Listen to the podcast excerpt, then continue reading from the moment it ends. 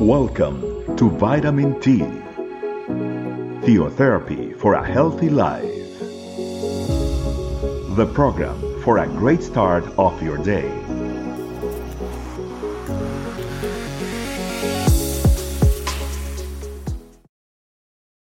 Hi, welcome to another Vitamin T with you, Pilar Ramirez, and today we are going to be studying out of the book of Luke, chapter 14, verses 1 through 6. I have titled this meditation, Leaving Our Religiosity. The actual title in the Word of God, and I'm going to be reading out of the New Living Translation, says as follows.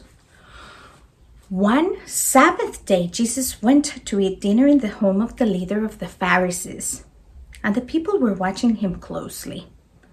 There was a man there whose arms and legs were swollen. Jesus asked the Pharisees and experts in religious law Is it permitted to heal people on the Sabbath day or not? When they refused to answer, Jesus touched the sick man and healed him and sent him away. Then he returned to them and said, Which of you doesn't work on the Sabbath? If your son or your cow falls in the pit, don't you rush to get him out? Again, they could not answer. The first thing that I want to clarify is the reason why they could not answer. They knew that even if it was the Sabbath, doing what is right, doing what is good, is what we should be doing. Yet they hinder the people in order to keep the Sabbath holy. They kept telling people they could not do anything. They did not treat people with the holiness that the Lord would have wanted. Who, if their son or their cow falls into a pit, don't they run to help him? It's because not helping him would have been a sin. They would have passed away. Therefore, they knew they needed to heal on the Sabbath, to help on the Sabbath. But they did not answer because they hinder their people from doing so. Now, when I was reading this passage, um, it reminded me when we were doing our fasting back uh, mid year. We were studying out of the book of the Holy Spirit and His family church. And there was one of those chapters that spoke about how the family church of Christ makes the invisible God visible. We are the ones that make that God visible.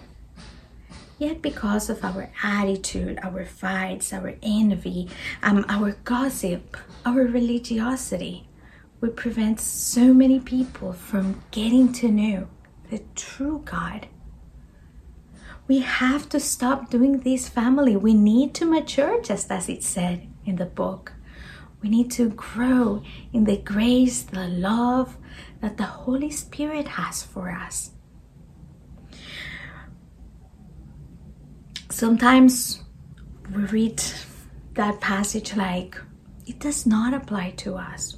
Oh, nowadays we don't keep the Sabbath, or maybe we keep the Sabbath, but oh, uh, and, and we make excuses, but we're religious in making some people follow certain rules or follow certain laws that we ourselves think they should follow. And many times, we ourselves don't follow those rules. We cannot continue to be hypocrites. We need to go into the presence of the Lord and we need to, one, ask Him for forgiveness and two, ask that He fills us with the wisdom to be able to know what is it that we should be doing in order to leave our religiosity behind. We cannot continue to walk in this world living by rules. We need to live according to the passion, the love, and the communion that we have with the Holy Spirit. Yes, we need to do what the Word of God says. But Jesus was very clear. There are two commandments that will fulfill all the law. The first one, putting our Lord first in our life, loving Him.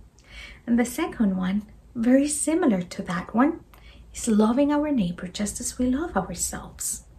If we truly love our neighbor, we will seek what is best for them and we will never break any law.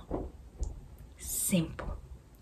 Let's pray and let's ask the Lord that He teach us not to live by rules like the Pharisees and, as the passage said, the experts in religious law did.